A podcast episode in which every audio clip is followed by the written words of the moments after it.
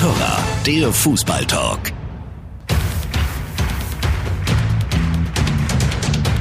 Fans, wir müssen reden. Hallo und herzlich willkommen zu Von Torra, der Fußballtalk direkt nach dem Spieltag, direkt nach Abpfiff der vier Spiele vom Samstag. Der FC Bayern geht unbeirrt seinen Weg, das haben Sie wahrscheinlich schon mitbekommen, nach dem 4 zu 2 in Leverkusen. Da dürfte die achte deutsche Meisterschaft in Folge nur noch eine Frage der Zeit sein. Das besprechen wir, aber Fast noch wichtiger sind im Augenblick die Personalplanungen des Rekordmeisters. Vor allen Dingen, weil die Führungsspitze sich offensichtlich uneinig zu sein scheint über die Strategie. Weitere Themen, der bevorstehende Wechsel von Timo Werner von Leipzig zu Chelsea London und natürlich der Kampf um die Champions League äh, und die Abstiegsfrage. Bei mir zu Gast haben wir einen echten Bayern Insider, der Kollege von Sportbild. Ich freue mich auf Christian Falk. Moin, moin. Servus. Und wir haben den ehemaligen Chef von Timo Werner da, als Sportdirektor vom VfB Stuttgart damals, dann auch Trainer in Bremen, Trainer in Leverkusen. Hallo Robin Dutt. Guten Abend, hallo.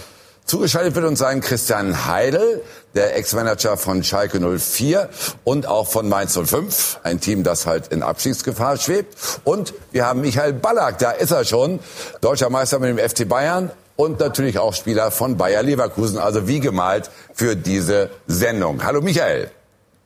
Hallo nach München. Wir schauen zusammen nochmal auf die Ergebnisse von heute und gehen dann direkt rein ins Spitzenspiel und besprechen das. Aber für alle, die sie noch nicht mitbekommen haben sollten, haben wir vielleicht nochmal diesen visuellen Hinweis. Also, da wir in einem Angebot gestern schon mal Freiburg-Gladbach 1-0, Düsseldorf-Hoffenheim 2-2 von heute, Leipzig-Paderborn 1-1 in der Nachspielzeit, Leverkusen-Bayern 2-4 und Frankfurt verliert zu Hause 0-2 gegen Mainz. Okay, also ganz oben war es ein schöner Kick, sage ich Ihnen ganz ehrlich, zwischen Leverkusen und Bayern. Michael, für wen hat Ihr Herz geschlagen?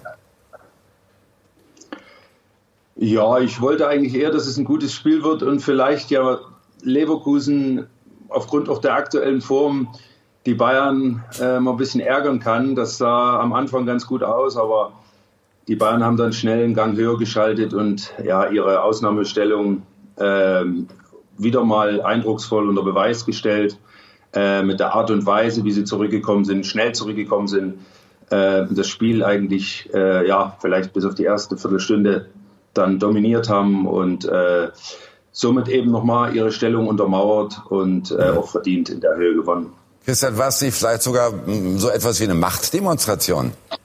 Ich glaube, das war jetzt ja, wenn man das Hinspiel gesehen hat, wo Bayern ja auch viele Chancen hatte gegen Leverkusen und letztendlich doch verloren hat, hat sie dieser Rückstand diesmal überhaupt nicht irritiert. Also die haben einfach weitergespielt, als ob es nichts passiert wäre. Und ich glaube, das ist jetzt momentan die, die große Stärke der Bayern, dass sie wirklich so eine breite Brust haben, dass selbst ein ja. Rückstand sie nicht aus der Bahn wirft. Äh, das wollte ich gerade noch mal kurz besprechen. 1 zu 0 lagen die Bayern zurück und kamen sehr schnell dann wieder ins Spiel. Auf der anderen Seite, Robin, warum ist es Leverkusen nicht gelungen, so ein bisschen mehr aus diesem Vorsprung zu machen? Ja, ich denke schon, dass es auch am FC Bayern lag, der momentan natürlich auch in der Balance Defensive wie Offensive sehr stabil ist. Also sie können unglaublich viel Druck ausüben, ohne die letzte Reihe aufzugeben. Sie haben eine Struktur in der Mannschaft, eine Kontinuität in ihrem äh, Spiel. Und Leverkusen hatte am letzten Heimspiel gegen Wolfsburg schon erhebliche äh, Probleme äh, gehabt. Und ich denke einfach, dass Bayern da einfach zu stark war heute. Gut, und vielleicht gab es ein Handicap auch noch personeller Art, nämlich Kai Havertz. Der konnte nicht mitspielen, weil er unter muskulären Problemen gelitten hat. Ein echter Nachteil für die Gastgeber heute. Ja, sicherlich. Also ich glaube, das ist der, der stärkste Torschütze momentan nach der Corona-Pause. Und äh, ich persönlich hätte ihn natürlich auch gern gesehen, weil er ist ja in der großen Transferdiskussion. Gegen Bayern hätte er zeigen können, wie sein Marktwert momentan wirklich ist. Und äh, die Besten sollten spielen in solchen Spielen und da hat er definitiv gefehlt. Gut, auf der anderen Seite hat Bayer ja trotzdem unheimlich offensiv aufgestellt. Ne? Also mit einer Dreierkette, zwei Sechser davor und der Rest war nach vorne orientiert. War das vielleicht zu mutig, Robin? Ja, zumindest äh, beim ersten Tor hat man schon gesehen, dass da die Abstimmung von der Fünferkette, sage ich mal, nicht gestimmt hat. Äh, Amiri hat nach hinten nicht äh, abgesichert. Äh, dadurch waren da schon äh, extreme Lücken äh, da. Ähm, die Doppelsechs war nicht so präsent vor den drei in der letzten Reihe. Also es waren schon erstaunlich viele Räume, zumindest heute da. Ja. Gut, lag natürlich auch an den Bayern, klar. Michael, was haben Sie beobachtet? Was macht die Dominanz des Rekordmeisters im Augenblick aus? Ja, es kommen natürlich viele Faktoren zusammen, die es in Anführungsstrichen den Bayern einfacher machen, auch so dominant aufzutreten. Das sind einer, einerseits haben sie die besten Spieler, den besten Kader. Die äußerlichen Einflüsse sind ein bisschen weniger geworden. Das heißt, die Emotionen sind raus aus dem Spiel ohne diese Zuschauer. Äh, dadurch ist der Druck ein bisschen weg.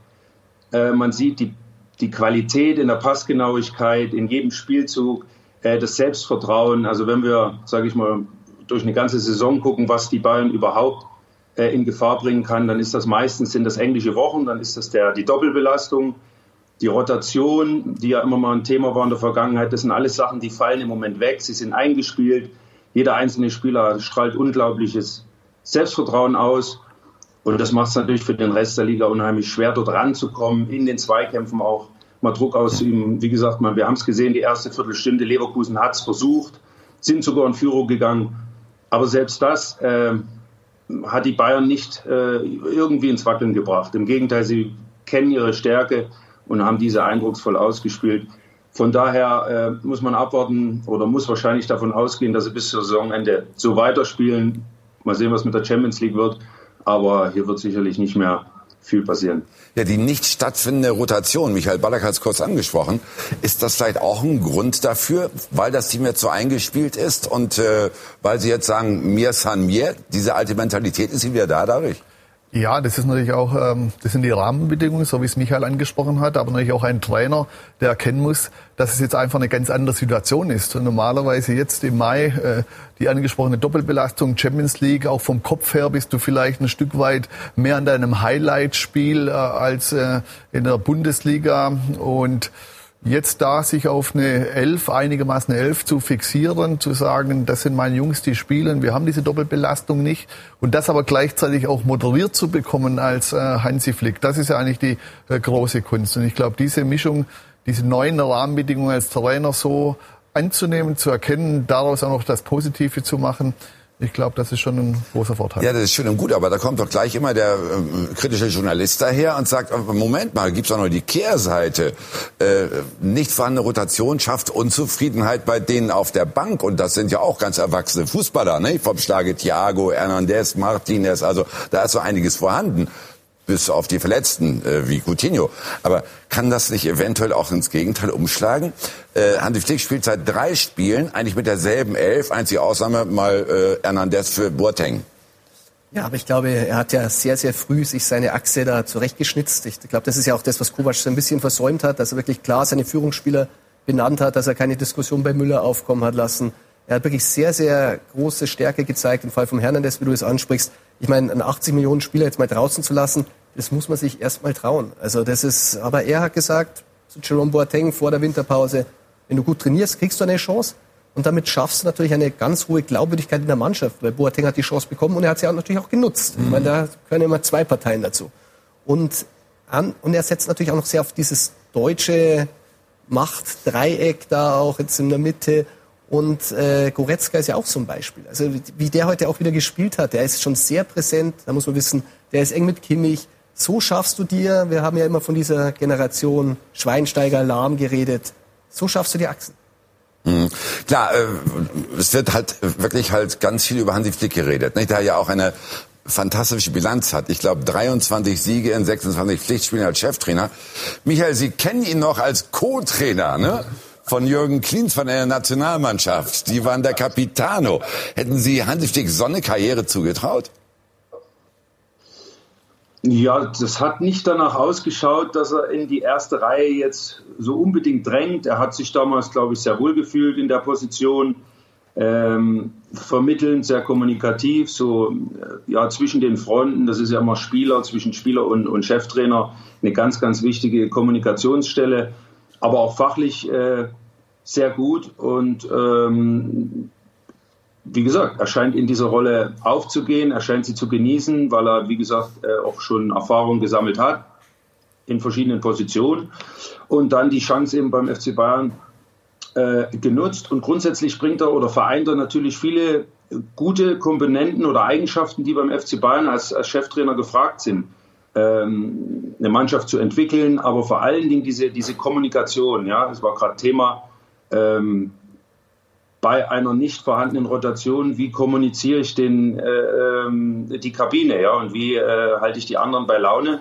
Das ist ein ganz entscheidender Faktor, sicherlich auch ein bisschen der Situation geschuldet äh, durch die Corona-Krise. Alle sind wieder froh, überhaupt Fußball spielen zu dürfen. Alle sind etwas, sage ich mal, ein bisschen demütiger, bisschen ruhiger. Diese ganz große, äh, sage ich mal, Streitfälle finden auch nicht in der Öffentlichkeit statt. Trotzdem sind sie, glaube ich, immer da. Und äh, das hat er im Moment sehr gut im Griff. Aber nochmal, wenn dann auch, und das war in der Vergangenheit immer wieder der Fall, die Doppelbelastung weitergeht und die Topspiele kommen, dann wird es interessant, wie er damit umgeht, äh, auch mit Verletzungen, wenn der FC Bayern eben in den Champions League spielen dann äh, um die wirklichen Ziele für, für, für diesen Verein kämpft. Also inwieweit musst du als Trainer beim FC Bayern, Sie haben da ja gespielt, wie weit musst du als Trainer beim FC Bayern doch mehr Moderator sein als Übungsleiter? Ja, ist ein ganz äh, komplexer Job. Äh, ich meine, das Münchner Umfeld, die Presselandschaft, nicht nur regional, auch überregional. Wie gesagt, das kennt er ein bisschen aus der, aus der Nationalmannschaft natürlich. Und ähm, das ist mindestens genauso schwierig, wie gesagt, wie die Mannschaft weiterzuentwickeln oder im Griff zu behalten, bei Laune zu halten, fit zu halten, jeden Einzelnen, wenn er eben auch nicht so viele Spielminuten bekommt. Da ist eine große Selbstverantwortung bei den Spielern, die liegt bei den Spielern, aber ich glaube, dafür sind das alles Top-Profis, das haben sie im Griff. Und ähm, der Rest, wie gesagt, äh, muss, muss kommuniziert werden und das macht er äh, sehr, sehr gut. Äh, um mal so einen kleinen Schwenk zu machen auf Ihre Karriere. Ne? Robin Dutz ist ja bei uns im Studio und äh, der war ja auch mal Ihr Moderator in Leverkusen, aber da haben Sie zwischendurch auch so die eine oder andere kleine Unebenheit gehabt miteinander. Ne? Ist, das, ist das erledigt? Ach, das war ja ein Jahr, das letzte Jahr in meiner Karriere. Äh, Nee, das, ist, das, spielt überhaupt keine Rolle mehr. Aber das äh, zeigt, ähm, egal welcher Trainer, mit welchem Trainer man zusammenarbeitet. Ich habe auch mit vielen guten Trainern zusammenarbeiten dürfen, mit, mit Top-Teams gespielt. Und je höher du natürlich kommst und äh, je mehr Stars in einer Mannschaft spielen, umso härter ist der Konkurrenzkampf und umso größer wird die Verantwortung oder die Aufgabe für den jeweiligen Trainer.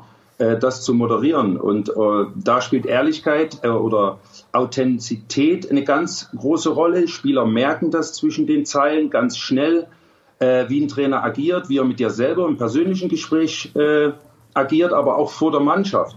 Mhm. Ist das konform? Ist das authentisch? Und ich glaube, authentische Trainer haben schon mal einen großen Vorteil, was nicht immer einfach ist, weil ich kann es nicht immer allen Spielern recht machen.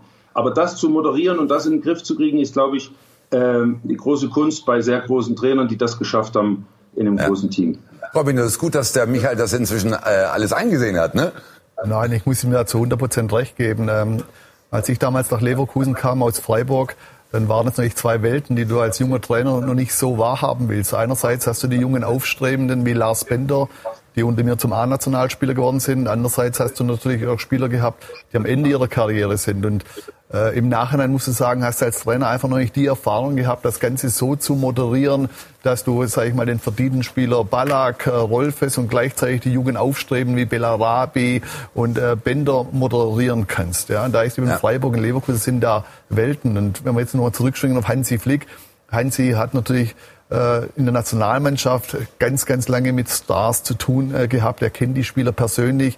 Er hat selber beim FC Bayern gespielt und hat natürlich viel mehr Erfahrung und bringt er mit, als ich damals von Freiburg nach Leverkusen mitgebracht habe. Ja. Mhm. Und das sind schon entscheidende Unterschiede und diese Erfahrung, die ersetzt natürlich die auch niemand. Gut, die Bayern werden ihren Weg gehen. Der nächste Titel ist programmiert.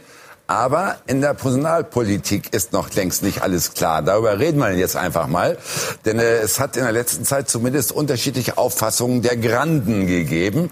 Da haben wir so mal ein paar Schlagzeilen zusammengestellt, auf, das, auf die Sie gerne gucken können. Äh, also Herbert Heiner, der Präsident, Uli Hoeneß, die sagen eher, also offensiv nach vorne, Salihamidzic auch. Höhne spricht sogar schon von der Verpflichtung von Sané, nimmt den Namen Sané offensiv in den Mund. Äh, Olli Kahn sagt, ist eher ganz, ganz defensiv und sagt, na warten wir erstmal ab bei dieser Transferpolitik und auch bei der Corona-Krise. Äh, wie passt das zusammen, dass der eine so sagt und der andere so? Ich glaube, das hängt vor allem mit den Positionen zusammen. Also wir sehen ja schon mal, die beiden Herren Heiner und Hönes, die im Aufsichtsrat sitzen, sind sich ja relativ einig. Äh, sie haben natürlich auch äh, das Wissen, dass Sie schon einen gewissen finanziellen Rahmen freigegeben haben für die Transfers, die anstehen. Hönes redet sich natürlich ein bisschen leichter. Er ist jetzt nicht mehr so in der Verantwortung vom Tagesgeschäft. Und Oliver Kahn sitzt natürlich mit am Verhandlungstisch. Der muss sich dann jetzt bald mit City dann irgendwie mal einigen, was Sané betrifft. Die Bayern versuchen, die Ablösen wirklich niedrig zu halten. Ihnen ist es sehr, sehr wichtig, dass sie eine positive Bilanz haben. Auch mhm. sie haben Einnahmenverlusten durch Corona. Ja, ist das auch abgestimmt zwischen den Herren? Dass äh, die, die einen halt schon wirklich sagen, wir gehen äh, äh, richtig mal steil, nehmen Geld in die Hand, und dass der andere sagt, Jetzt wartet mal alle ab. Ich glaube, einige im Verein hätten sich schon gewünscht, dass auch äh, vielleicht nicht ganz so offensiv dieser Sané verkauft wird in der Öffentlichkeit. Aber Hönes ist halt, wie er ist. Er spricht das aus, wie er denkt und was wahr ist. Und das ist ja auch gut so, dass ein Oliver Kahn dann, äh, dann versucht, das ein bisschen zu bremsen, um die Erwartungen nicht zu hoch zu schrauben. Und der FC Bayern versucht natürlich gegenüber City auch äh, ein Drohszenario aufzubauen. Sie sagen ja. denen ganz klar, Leute, der kommt sowieso zu uns. Äh, ihr könnt es euch jetzt aussuchen, ob 22 mhm. ablösefrei oder ihr bekommt jetzt noch 40, vielleicht plus x Millionen, ja. dann machen wir es diesen Sommer. Aber man darf ja auch nicht vergessen, die Saison wird jetzt länger dauern, äh, mhm. auch durch die Champions League im August. Äh, dann sind noch vier Monate, dann kann Sané ohne mit irgendjemandem zu reden bei Bayern unterschreiben und dann können wir uns im Winter gleich nochmal unterhalten und sagen, jetzt habt ihr nochmal die Chance, jetzt gehen wir vielleicht aber nur noch 20. Äh, könnte das auch eine bewusste Politik sein, Robin, um die Preise zum Beispiel für Sané zu drücken? Das glaube ich äh, eher weniger.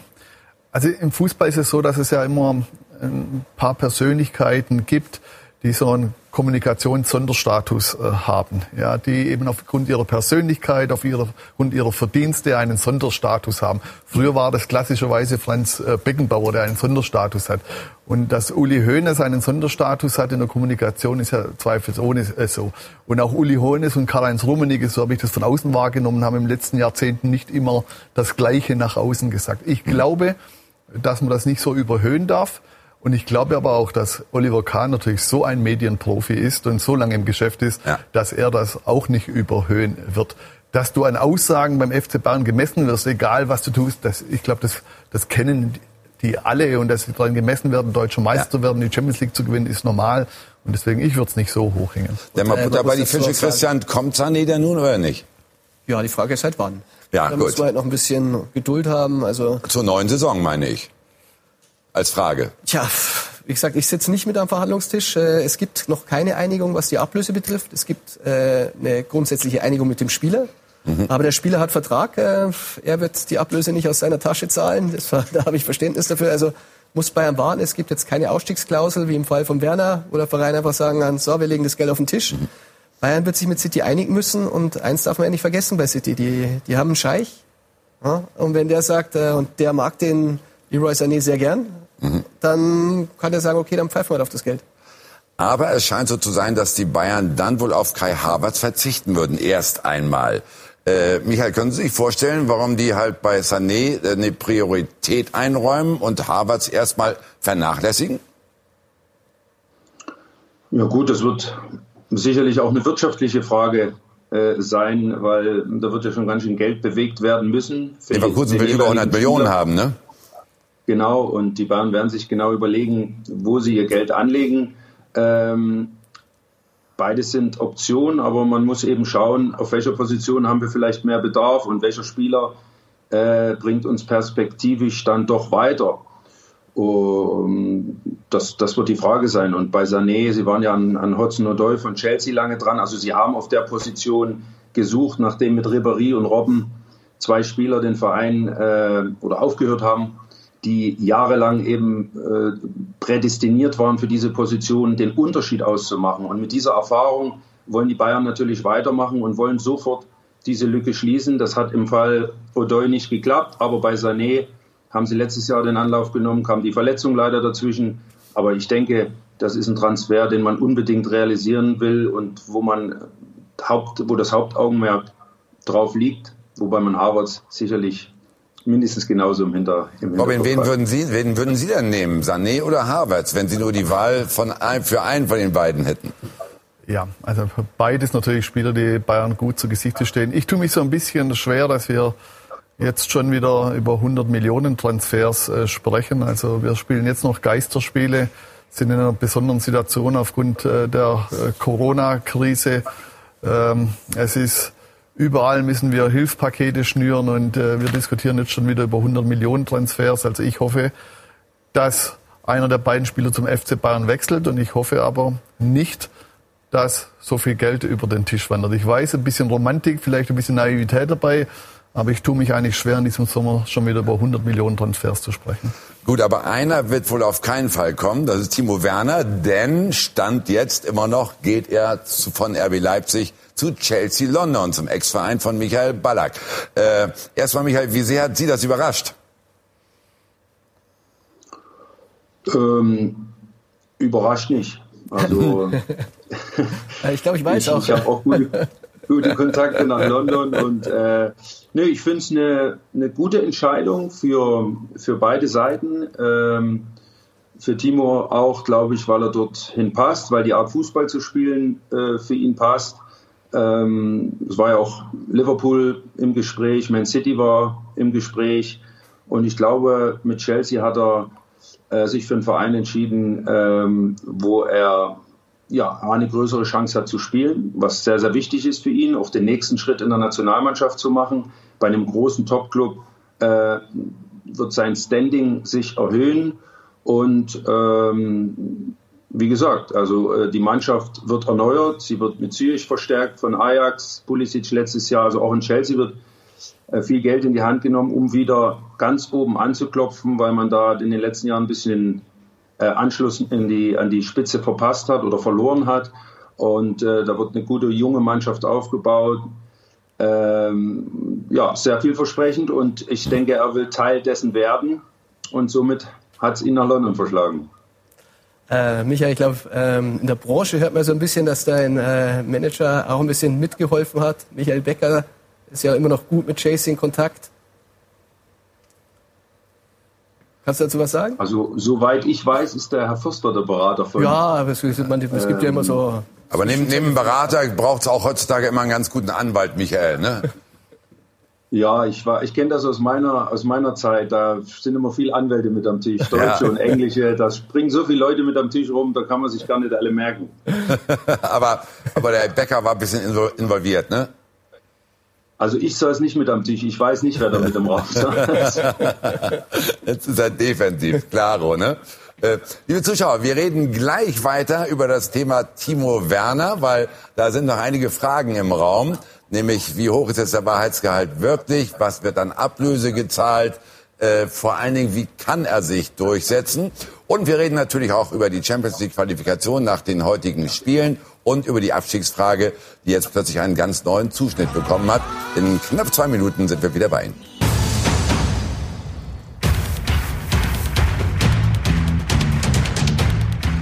Wir sind zurück bei Von Torra, der Fußballtalk, reden über die Vereine, die sich noch um die Champions League in der kommenden Saison bemühen, reden über die Abstiegsfrage nach den heutigen Spielen und haben immer noch den Wechsel von Timo Werner fest im Visier. Gäste Robin Dutt und äh, Christian Falk hier im Studio sowie Michael Ballack im Homeoffice.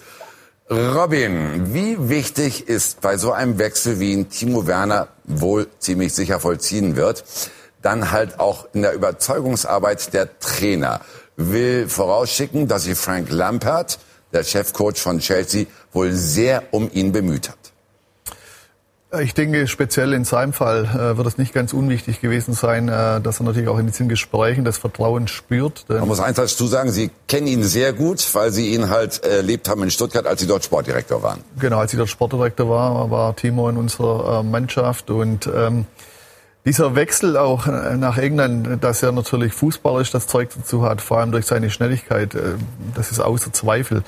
Aber äh, dieser Wechsel nach England zu so einem Top-Club bringt natürlich auch einiges mit, was die abverlangt als Persönlichkeit. Du musst dich natürlich jetzt in einer Kabine behaupten, in der lauter Persönlichkeiten sind, in England wird äh, etwas anders äh, trainiert, das wird Michael bestätigen können. Es gibt äh, viel mehr Spiele wie in Deutschland, zwei Pokalwettbewerbe.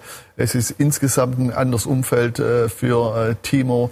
Äh, und von daher bringt er als Fußballer alles mit. Aber natürlich ist es auch wichtig, dass er sich als Persönlichkeit durchsetzt und deswegen ist es natürlich wichtig, dass er schon mal zum Trainer ein äh, gutes, äh, ein gutes Gefühl aufbaust und Lampert ist ja nicht irgendjemand, äh, der wird ihm schon einiges von Chelsea mit auf den Weg gegeben haben. Was erwartet einen wie Timo Werner denn in England, Michael? Ja, eine gewisse ähm, ja, Härte im positiven Sinne, dass er natürlich mit noch besseren Spielern zusammenspielt. Ähm, der Rhythmus, äh, Robin hat es gerade angedeutet, ist natürlich äh, viel intensiver aufgrund der Anzahl der Spiele äh, wie in Deutschland. Ähm, da gehört es dazu, sich eine, einen guten Rhythmus, einen guten Ablauf ähm, aufzubauen, gesund zu leben, ähm, um, um, um diesen Rhythmus auch ja, über das ganze Jahr fahren zu können und verletzungsfrei, so gut es geht, zu bleiben.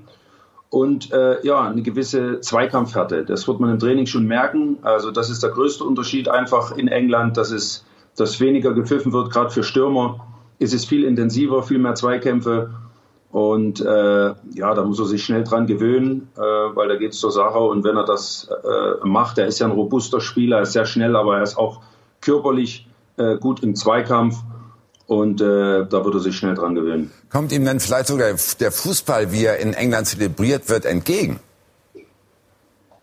Ja, ich glaube schon, weil die englischen Fans äh, lieben natürlich schnellen, offensiven Fußball, wenn es hin und her geht, mit viel Emotion.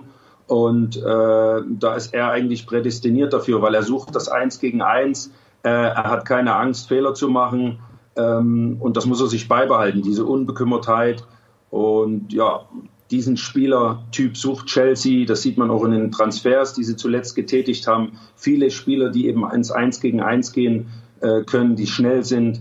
Und ähm, da ergänzen sie oder haben jetzt mit, mit Timo, äh, glaube ich, einen Keyspieler vorne gefunden, äh, wo, wo auch einiges drumherum aufgebaut werden kann. Und da braucht er sich nicht verstecken. Wie gesagt, es ist große Konkurrenz, aber ich sehe ihn dort als Top-Spieler auch vorne drin in der Mannschaft, wo er, äh, wenn er gesund bleibt, da schnell Fuß fassen wird. Das waren Informationen aus erster Hand. Dafür ein Dankeschön an Michael Ballack und Ihnen noch ein schönes Wochenende am Starnberger See. Ciao, bis zum nächsten Mal, Michael. Danke ebenfalls. Ciao. Servus. So, der, der FC Bayern, meine Herren, der hatte ja äh, Timo Werner auch mal im Visier. Äh, hat der Spieler aus Leipzig dann zu wenig Zuspruch bekommen von den Bossen äh, aus München oder woran lag das am Ende, dass äh, das Thema Bayern sehr schnell erledigt war? Ich glaube, in dem Sommer war es dann letztendlich nicht mehr ganz so heiß. Also der Trainer Hansi Flick hätte ihn nach wie vor gerne gehabt. Das ist richtig, aber eigentlich ist das Kind ja schon im letzten Sommer in den Brunnen gefallen. Ähm, da war man sich eigentlich schon ziemlich einig, was Spieler und, und Club betrifft. Und letztendlich hat man aber gesagt, nee, passt doch nicht. Sportdirektor Hasan Salihamidzic hat da eine klare Linie gefahren, wo er gesagt hat, spielerisch passt er nicht so in das Konzept des FC Bayern. Und da hat er breites Kreuz bewiesen, weil das hat er bis zum Schluss dann auch mhm. durchgezogen. Und in diesem Sommer war es dann eigentlich so, dass dieses Interesse eher dann noch vom Trainer ausging. In der Führung war man sich dann relativ klar, dass man auf Sané ja. gehen wird. Und äh, dass äh, Werner dann relativ früh gesagt hat, äh, ich will gar nicht zum FC Bayern. Das war so ein bisschen was, äh, ich komme der Sache jetzt zuvor, bevor es wieder so wirkt, als wenn ich mhm. zum zweiten Mal dann ein bisschen hängen gelassen werde, sage ich lieber gleich. Da wusste er aber schon, das wird eh nichts. Äh, gut, aber wenn man nun die Bayern sieht, ne, die kaufen letztes Jahr für 80 Millionen einen Verteidiger. Hätten Timo Werner haben können zum Schnäppchen von knapp 60 Millionen. Warum lässt man sich das aus der Nase gehen, Robin? Man kann ja nur vermuten. Also die Bayern spielen mit einer zentralen Spitze, äh, Typ Lewandowski. Und Timo Werner spielt auch gerne in der zentralen Spitze, verkörpert aber natürlich einen komplett anderen Spielertyp. Und ruckzuck ist man euch bei der Frage, entweder muss er ausweichen auf eine Position, die ihm nicht so gefällt, oder wir sprechen nicht mehr und, sondern über ein oder. Und dieses oder wird vielleicht beiden Seiten nicht gefallen haben. Dem FC Bayern nicht viel Geld auszugeben für jemand, der dann äh, Lewandowski oder Werner, und diese Frage ist wahrscheinlich beantwortet, solange Lewandowski in der Form ist, wie er ist. Und Timo Werner wird sich auch sagen, meinen nächsten Schritt möchte ich gehen und äh, ich möchte aber, habe mir einen Status erarbeitet, ich möchte auch das Oder nicht haben, sondern er möchte das Vertrauen erhaben. Also ja. das könnte ein Beweggrund gewesen sein. Ja, Klingt wie eine schlüssige Erklärung, ne? Ja, Klar. Bei Werner, ich finde, die Chelsea-Entscheidung sagt ja viel darüber aus, was er will und was er nicht will. Äh, Liverpool wäre wahrscheinlich gerne gegangen. Er hat ja mit Klopp äh, zwei Gespräche, eins ist verbrieft. Aber auch durch die Corona-Krise der hat ja ein klares Konzept gehabt. Also der Klopp hätte ihn ja gern so ab Januar dann mhm. eingebaut, wenn die anderen Manet und Salah beim Afrika Cup sind. Der verschiebt sich nun. Und da wäre natürlich äh, schwierig äh, reingekommen in die Mannschaft. Ja. Und äh, auch City, wie Micha ja richtig gesagt hat, war interessiert, aber auch da wäre er schwer reingekommen. Und bei Chelsea, das ist jetzt eine junge Mannschaft, da ist er auf Anhieb einer der Führungsspieler, eins der Gesichter der Mannschaft. Das muss auch äh, das gewesen sein, wo ihn Lampert auch überzeugt hat, wo er gesagt du, wir brauchen dich hier als Führungsspieler. Und beim FC Bayern, wie Robin ja richtig sagt, wäre da auch nicht gesetzt gewesen. Also ich glaube, dass das ein schönes Paket für ihn ist. Es ist ein Top-Club. Äh, die werden Champions League spielen, wenn sie denn den Platz vier halten. Und er verdient einen Haufen Geld. Also ist ja. doch schön. Heute hat er erstmal noch gespielt und bei der Partie Leipzig gegen Paderborn 1 zu 1, überraschendes Ergebnis, immerhin den Assist zum einzigen Tor hm, gemacht. Aber trotzdem, Robin, wenn du das Ergebnis so siehst, ne, okay, es war eine Unterzahl von Leipzig, trotzdem ein schwerer Rückschlag im Kampf um die Champions League Plätze. Ja, also ich denke, hätte Leipzig heute gewonnen, äh, dann hätten wir über einen Zweikampf zwischen Gladbach und Leverkusen über den verbleibenden Champions League Platz gesprochen. Das heißt, Leipzig wäre zwar theoretisch in diesem Zweikampf in den Dreikampf verwickelt gewesen, jetzt sind sie es praktisch. Jetzt sind es drei Punkte und jetzt kämpfen eben drei Stück äh, praktisch um diesen Platz und deswegen ist natürlich so ein Ausgleichstreffer vom Tabellenletzten zu kassieren in der letzten Minute hat natürlich jetzt schon eine deutlich größere Auswirkung. Ja, ja und sie hatten ja noch die Riesenchance, direkt hinten drauf das 2 zu 1 zu machen. Ne? Äh, also es war wirklich Anstoß und dann eine hundertprozentige Chance. Äh, kann sowas jetzt auch am Nervenkostüm der Mannschaft so ein bisschen was äh, anrichten? Ich glaube, sowas spielt immer eine Rolle. Also wenn man den Ball gesehen hat, den muss man erst mal drüber heben. Aber man darf auch nicht vergessen, sie waren lange zu zehnt. Ja, aber ich glaube, dass die so eine stabile Saison bis jetzt gespielt haben und äh, man gesagt, Leverkusen und äh, Gladbach haben ja jetzt auch nicht äh, performt ja. an diesem Wochenende. Also ich glaube, letztendlich äh, werden sie es ins Ziel bringen. Aber natürlich, sie hätten es heute natürlich schon ein bisschen ruhiger machen können, den Endspurt. Dann ordnen wir das Ganze nochmal ein, zusammen mit einem weiteren Gast, den wir jetzt zuschalten. Er war 24 äh, Jahre lang Manager bei Mainz 05 und drei Jahre beim FC Schalke 04. Da ist er schon, äh, auch im Homeoffice, wie ich immer so schön sage. Hallo, herzlich willkommen, Christian Heidel. Hallo nach München. Sie sehen so gebräunt aus. Sind Sie irgendwo im Süden? Äh, ja, ich bin noch, noch im Süden momentan hier auf Mallorca. Muss sagen, bin ein bisschen ähm, gestrandet, weil ja jeder weiß, dass hier die, die Flughäfen in Mallorca zu sind. Insbesondere in Richtung Mallorca kann man noch nicht fliegen. Und da meine Familie hier ist, ja, bin ich ja schon geraume Zeit hier. Aber heute ist das Wetter nicht so toll. Also ich glaube in Deutschland auch nicht, auch auf Mallorca nicht. Aber auf alle Fälle sehen Sie fünf Jahre jünger aus als letztes Jahr bei Ihrem Abschied aus Schalke. ja, vielen Dank. Ja. Christian, Sie haben die, die Spiele alle mitgesehen, miterlebt, heute zu Hause, äh, weil Sie natürlich Sky-Kunde sind. Äh, was würden Sie sagen? Wer war im Kampf um die Champions League-Plätze heute der große Gewinner oder gab es überhaupt einen? Weil bis auf Dortmund, die erst gleich spielen, haben ja alle anderen Punkte gelassen. Ja, sicherlich wurde eben schon angesprochen. Es ist eine, schon eine große Überraschung, dass Leipzig jetzt über, nicht über den Unentschieden gegen Paderborn hinauskam. Und wenn man mal vorher so Punkte verteilt hat, dann waren bestimmt bei Leipzig drei Punkte auf der Habenseite. Die können natürlich ähm, noch wehtun. Deswegen würde ich schon mal sagen, dass äh, vom Spieltag heute, dass da so ein bisschen Leipzig der Verlierer sein könnte. Wir schauen natürlich jetzt mal aufs Restprogramm, weil bis auf Dortmund haben alle nur noch vier Spiele und nehmen hier mal das Studio mit rein. Äh, es kommt jetzt, leider werdet ihr darauf achten können und äh, ich weiß, vielleicht habt ihr es auch im Kopf. Äh, wer hat die besten aus, die beste Ausgangsposition äh, um die Plätze zwei, drei und vier? Das sind die sicheren Champions League Plätze, Robin. Also ich glaube nicht unbedingt, wenn ich da auf das Tableau schaue, dass jetzt der äh, Gegner an sich jetzt äh, die große Herausforderung ist. Wir sind jetzt zum Schluss äh, völlig ausgeschaltet von diesen Emotionen, die die Zuschauer mit reinbringen.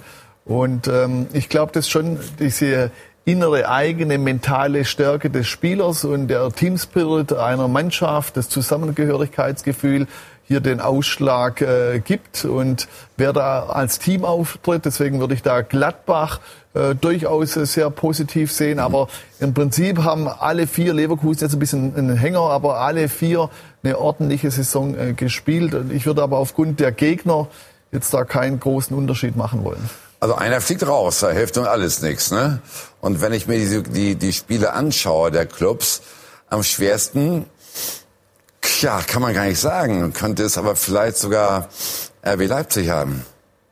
Na gut, die haben Düsseldorf zu Hause, Dortmund zu Hause, da kann man auch mal gewinnen. Es ist Was- tatsächlich, ja. äh, finde ich, sehr äh, ausgeglichen. Total offen, ne, ja. Total ausgeglichen. Jeder hat, glaube ich, aus jeder Tabellenregion äh, einen Gegner äh, vor der Brust. Also ja, also ich sehe jetzt nicht ganz. Vielleicht schauen wir noch mal auf den letzten Spieltag. Äh, welche Mannschaft, bei wem geht's noch um was? Bei Hoffenheim vermutlich um nichts.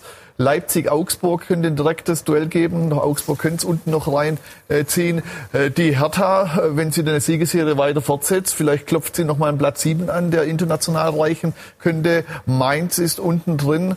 Ähm, also von daher vielleicht leichte Vorteile für Dortmund, die aber das direkte Duell gegen Leipzig am vorletzten Spieltag haben. Also Ja. sehr viel hypothetisch. Letzter Spieltag Leverkusen gegen Mainz, gegen den alten Verein von Christian Heidel. Aber Ihre Ex-Mannschaft, Ihr Ex-Verein ist ja vorher schon gerettet, oder? Ja, das hoffe ich sehr. Ich glaube, das war heute, heute ein, ein, ein großer Schritt mit dem Sieg ähm, bei der Eintracht.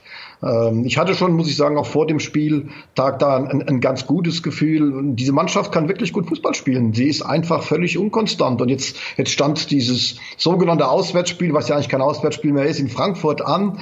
Ähm, die Eintracht hat ein wichtiges Pokalspiel in der, in der kommenden Woche. Da hatte ich eigentlich schon ein ganz gutes Gefühl, dass es in Frankfurt klappen kann. Und also ich habe einen Großteil des Spiels gesehen. Ähm, Hut ab. Ich glaube, es war ein hochverdienter Sieg heute und war sicherlich ein, ja, ein großer Schritt Richtung Klassenerhalt. Wie sehr fiebern Sie denn selber immer noch mit? Ja, also ich glaube, wenn man so lange äh, in Mainz war, ich bin in Mainz geboren, wird es immer mein Verein bleiben. Und äh, ich habe zwei Vereine, das ist Mainz und Schalke, und da drücke ich immer fest die Daumen. Und im Endeffekt ist da kaum ein Unterschied, wenn ich vorm Fernseher sitze, als wie das früher der Fall war, wenn ich auf der Bank gesessen habe. Da fiebert man wirklich noch mit und ich wünsche wirklich beiden Clubs immer nur das Beste. Also ich habe da null, 0,0 so Gedanken, ja, ist ja schön, wenn sie verlieren und früher war alles besser. Überhaupt nicht. Ich bin weiterhin großer Mainz 05 und Schalke 04 Fan. Damit sind wir schon mittendrin in der Debatte um den Abstieg. Mainz drei Punkte geholt, Düsseldorf einen Punkt geholt.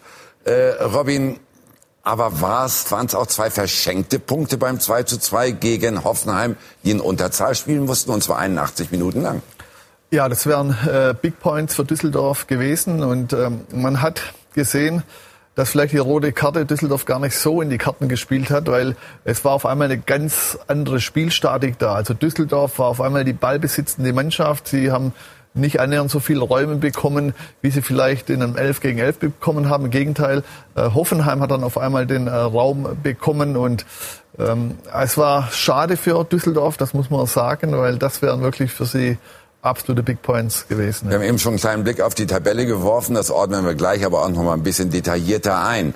Nur, äh, Sie haben die rote Karte schon erwähnt. Es war halt eine Tätlichkeit von Hübner. Da schauen wir mal drauf. Und äh, das ist das Standbild. Die Hand geht zum Gesicht des Gegenspielers aus Düsseldorf.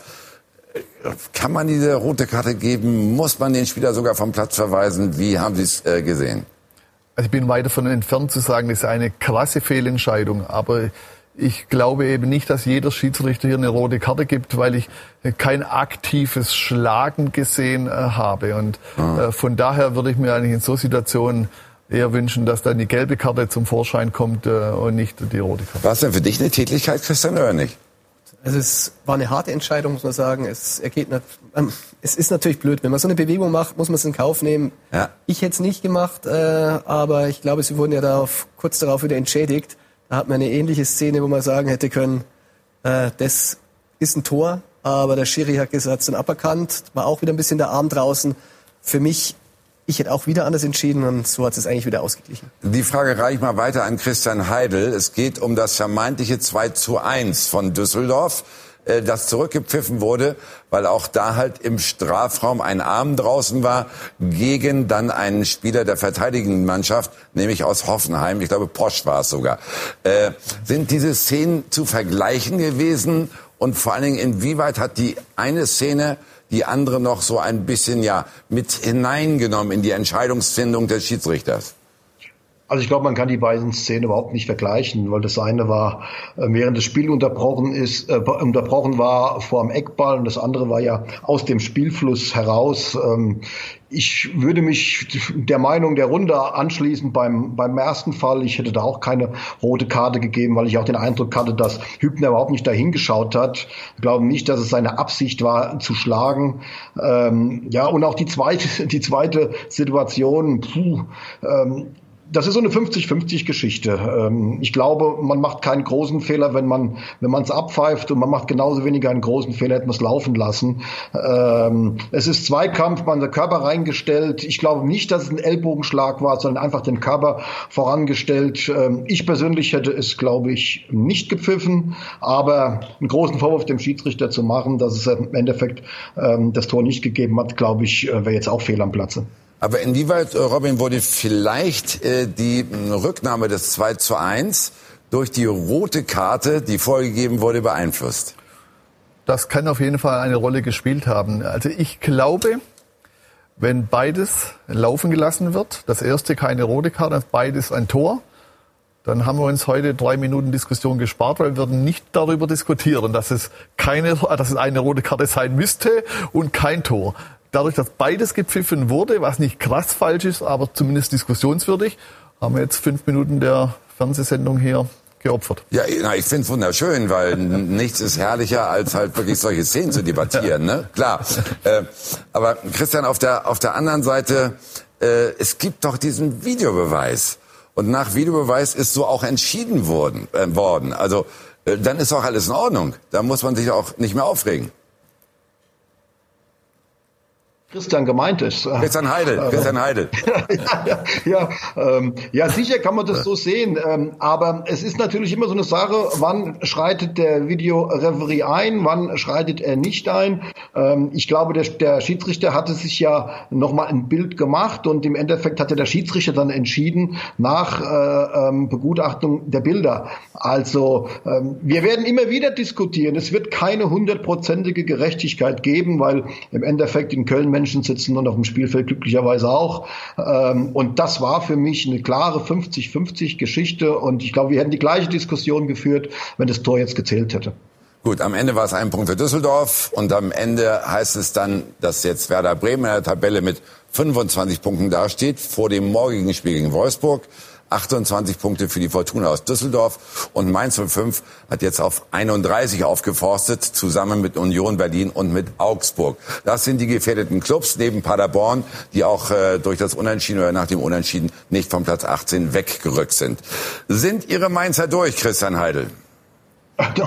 Durch sind sie noch nicht. Ich wär, das wäre fatal zu glauben. Ich hoffe auch nicht. Bin mir auch sicher, dass die Mannschaft nicht glaubt. Äh, man muss wissen, sie haben, man darf Werder Bremen nicht vergessen, ähm, die morgen noch kommen. Und äh, ich glaube, am vorletzten Spieltag spielt Mainz gegen Bremen ähm, mit drei Punkten Vorsprung. Und die Torverhältnisse sind sehr eng beisammen. Ist man ähm, noch nicht durch. Und äh, Mainz hat, glaube ich, so ein bisschen auch den Vorteil, da viel Erfahrung zu haben mit, mit solchen Situationen. Auch wenn es ganz andere Spiele sind, ohne Heimvorteil. Das ist ein ganz anderer Fußball und auch der Abstiegskampf und auch der Kampf um die Plätze oben äh, läuft ganz anders ab, wie wenn Zuschauer im Stadion wären, die man mobilisieren kann, wo man ein bisschen Stimmung machen kann im Vorfeld der Spiele. Es ist einfach anders und für alle neu, aber ich bin sicher, dass es Mainz schaffen wird. Äh, wie ist dann aber, das frage ich jetzt mal an Robin Dutt hier, weil Christian Heidel ja befangen ist, wie ist aber so eine Truppe wie Mainz 05 überhaupt doch überhaupt so in diese Bredouille gekommen in diesem Jahr? Ist das die Kaderplanung gewesen? Hat man halt zu sehr auf Legionäre gesetzt zum Beispiel dort? Das steht mir nicht zu, das äh, zu bewerten, dass äh, Mainz 05 generell ein Verein ist, der nicht jedes Jahr davon ausgehen kann, nichts mit dem Abstiegskampf zu tun zu haben. Ich glaube, das ist äh, normal. Und äh, also wenn ein, wenn ein Verein wie Werder Bremen und einen Abstiegskampf spielen darf, dann darf es Mainz auch. Und äh, alle, die da unten sind, eint natürlich eins. Sie sind nicht konstant in diesem Jahr und sicherlich haben die Vereine auch in der Kaderplanung nicht alle äh, alles äh, richtig äh, gemacht. Aber das Thema Zuschauer wird, glaube ich, sowohl in Mainz äh, als auch bei Union Berlin äh, oder vor allem auch in Bremen eine Rolle spielen. Ja, in Bremen, die Zuschauer, die sind natürlich in so Situationen, die halt in den letzten ja inzwischen schon acht Jahren sehr, sehr oft da waren, standen die Wiene 1, Wonder, Green, White Wonderwall. Also da ist wirklich, äh, das hat immer eine Kraft gegeben. Ja. Und die fehlt natürlich in Bremen, die fehlt auch in anderen äh, Vereinen. Und deswegen kann ich mir vorstellen, dass wenn wir jetzt die einzelnen Vereine bewerten, dass wir diese Bewertung vielleicht jetzt Spieltag für Spieltag über den Haufen werfen müssen und immer je nach Ergebnis mal die oder die Aussage treffen. Gut, dann gehen wir mal auf Werder Bremen. Ihr alter Club. Sie waren anderthalb Jahre dort als Trainer. Äh, ist das Team, ohne gespielt zu haben, heute der Verlierer des Tages? Nein, ich finde, äh, Sie haben jetzt die große Chance. Jetzt morgen haben Sie in der eigenen Hand. Äh, zu Hause äh, gegen äh, Wolfsburg eben jetzt ähm, diese Punkte zu holen und ähm, äh, auch wenn es in den letzten gegen Frankfurt äh, zu Hause einen Rückschlag gab, finde ich trotzdem, dass Florian Kofeld das gut moderiert, das gut äh, lebt und natürlich äh, ist die Saison bei Bremen erstmal die kann man eigentlich in die Tonne äh, kloppen. Jetzt geht es nur noch darum, den Worst Case zu vermeiden. Aber in der Moderation des Worst äh, Cases macht es Florian gut. Und äh, also ich traue Ihnen natürlich schon zu, dass Sie dann morgen, äh, Sie müssen natürlich gewinnen. Wenn Sie morgen verlieren, dann sind Sie der Verlierer des Spieltags. Aber der Spieltag ist nicht zu Ende. Christian Heidel, was trauen Sie denn wem zum Abstiegskampf? Ja, ich denke mal, das wird eine ganz, ganz enge Kiste da unten. Ähm, ich glaube zwischen, zwischen Bremen ähm, und Düsseldorf. Ich würde Bremen auch noch nicht abschreiben.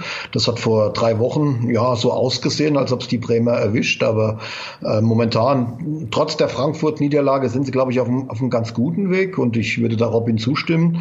Das Spiel morgen, ja, das kann natürlich ein bisschen vorentscheidend sein. Sollte Bremen gegen Wolfsburg verlieren, dann glaube ich, wird es, da wird es ganz, ganz schwierig werden werden, weil das auch wieder, ja, so für die Psyche der Spieler natürlich ganz, ganz schlecht wäre. Aber sollte Bremen das Spiel gewinnen, dann sieht man, wie eng, wie eng man beisammen ist. Und ähm, der Relegationsplatz ist auf jeden Fall für Bremen noch drin. Ich hoffe, dass Mainz das nächste Spiel gewinnt. Dann sind sie, glaube ich, aus dem Gröbsten raus. Aber äh, ich würde Bremen auf keinen Fall abschreiben. Kann Eintracht Frankfurt der Spielverderber für Werder Bremen sein? Nämlich in Bremen gewonnen und heute gegen Mainz, einen direkten Konkurrenten von Werder, verloren. Das ist natürlich bitter. Also diese Punkte hatte man wahrscheinlich anders eingeplant in der Rechnung, aber ich glaube, äh, Bremen hat sich ja wirklich äh, diese Corona-Pause hat ihnen vielleicht ein bisschen sogar gut getan. Sie haben jetzt wieder ein paar Erfolge gehabt. Sie haben einen Kader, der eigentlich Erstliga tauglich sein muss. Und wenn man jetzt die Tabelle sieht, ich würde es gar nicht so schwarz malen, wenn sie jetzt morgen verlieren, es sind immer noch zwölf Punkte zu vergeben. Ich sehe die schon sehr mit großen Chancen auf dem Relegationsplatz. Äh, den müssen sie machen. Ich glaube, alles andere wird schwer. Das wird es tatsächlich.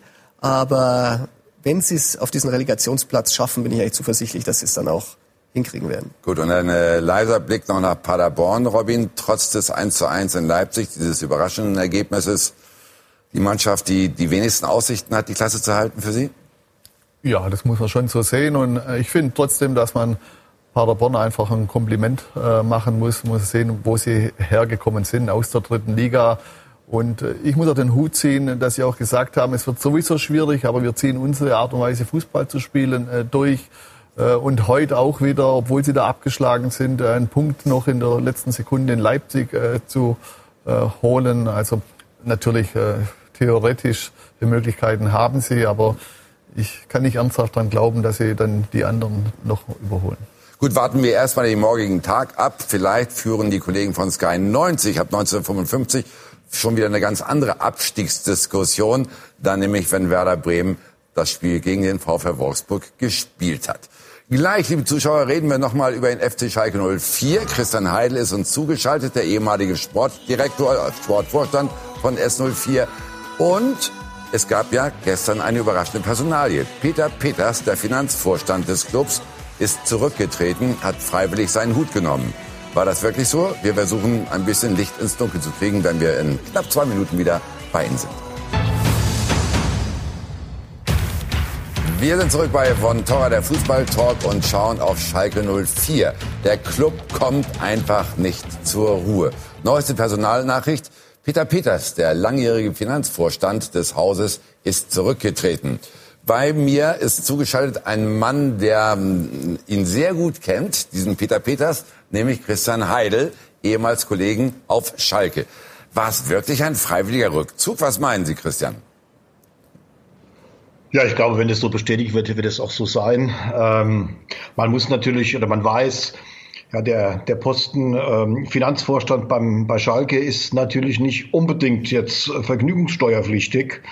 Ähm, Peter hat das jetzt über viele, viele Jahre, fast drei Jahrzehnte ähm, auf Schalke gemacht und ähm, vielleicht, ich habe jetzt mich mit ihm nicht ausgetauscht, aber vielleicht ist irgendwann auch der, der Punkt gekommen, ja, zu sagen, ähm, jetzt, jetzt reicht es. Der Druck ist immens. Es ist ja auch die eine oder andere Entscheidung da in den letzten Tagen ja vielleicht ein bisschen unglücklich kommuniziert worden. Und ähm, ich kann mir schon vorstellen, dass irgendwann ein Punkt erreicht ist, auch bei ihm, wo er sagt, ja, das, das war's jetzt. Irgendwann ist es jetzt auch genug. Er hat ja viele andere Positionen noch bei DFB und bei DFL, die er, so wie ich jetzt verstanden habe, weiterführen wird. Aber vielleicht war, war für ihn der Zeitpunkt jetzt gekommen, ähm, das mit Schalke zu beenden. Und es kann ja durchaus sein, wenn er mit diesem Wunsch an den Aufsichtsrat herangetreten ist, dass auch der Aufsichtsrat dann der Meinung war, okay, ähm, dann ist wirklich vielleicht jetzt nach so vielen Jahren der Punkt gekommen. Kann das äh, zwischen den Zeilen, können wir zwischen den Zeilen herauslesen, wenn der Aufsichtsrat sofort Ja sagt zum Rücktrittsangebot, dass auch das Verhältnis zwischen Clemens Tönnies und Peter Peters nicht von ganz überaus großer Freundschaft geprägt ist? Nein, das würde ich, das würde ich so nicht sagen. Also wenn das so wäre, dann, dann ist ja mal nicht 27 Jahre im Club. Dass es immer mal Dissonanzen gibt, dass es auch mal Diskussionen, dass es vielleicht auch mal Streit gibt, das ist, glaube ich, völlig normal. Ähm, aber ist ja völlig normal. Jetzt werden da wieder viele, viele Dinge rein interpretiert. Ähm, ich habe auch den einen oder anderen Kommentar gelesen. Puh, ja, muss ich sagen, ich finde schon, da ist, da ist eine Grenze fast erreicht. Äh, wenn man was weiß, kann man sagen, aber man darf da nicht so viel reinspekulieren. Ich glaube, das würde auch Peter Peters nach 27 Jahren in keinster Weise gerecht werden. Gut, aber es äh, war hier im Studio so, dass äh, Ihr Namensvetter Christian Falk auch schon ein bisschen gelächelt hat. Und Sportbild, die Kollegen sind ja immer sehr gut informiert, als wir über den freiwilligen Rückzug gesprochen haben. Äh, es gibt ja auch zumindest die Spekulation, dass Peters über die sogenannte Gutscheinaffäre gestolpert sein könnte, Christian Falk.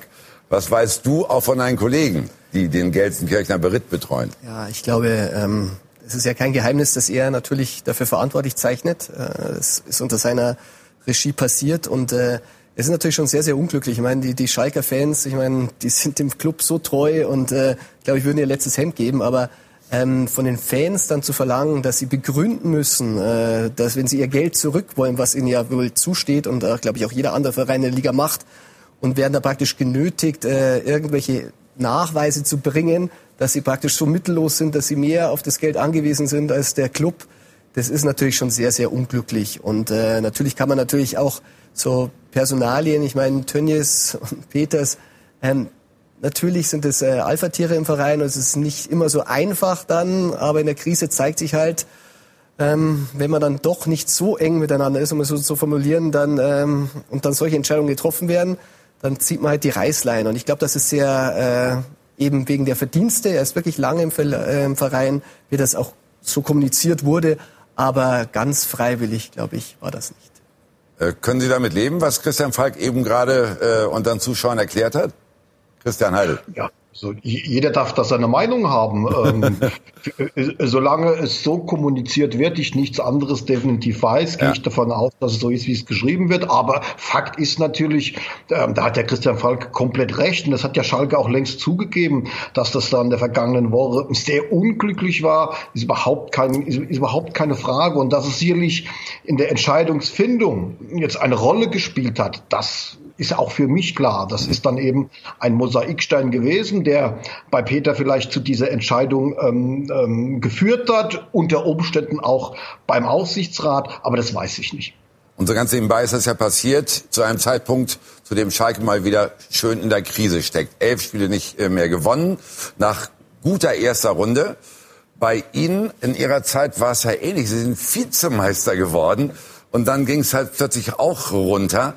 Und diese Talfahrt, die wird mit Ihnen sogar in Verbindung gebracht. Vereinsintern sind Sie da sogar in die Kritik geraten. Wie gehen Sie mit solchen Anwürfen um? Ja Gott, also äh, ich, ich muss natürlich zu unserer Saison stehen.